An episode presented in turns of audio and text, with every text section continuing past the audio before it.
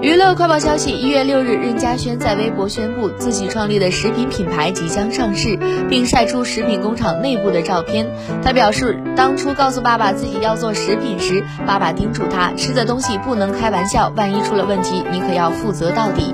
所以在研发阶段，自己就一直强调一定要确保食品安全。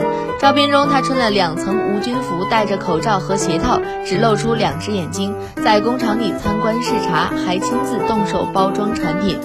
粉丝评论：快上线买爆！认真的板娘，我可以吃到你亲自包装的吗？一月六日，时代少年团刘耀文现身机场，获大批粉丝接机，现场十分热闹。有粉丝晒出了接机视频，竟然有人发现对刘耀文语言攻击，粉丝纷纷要求公司维权。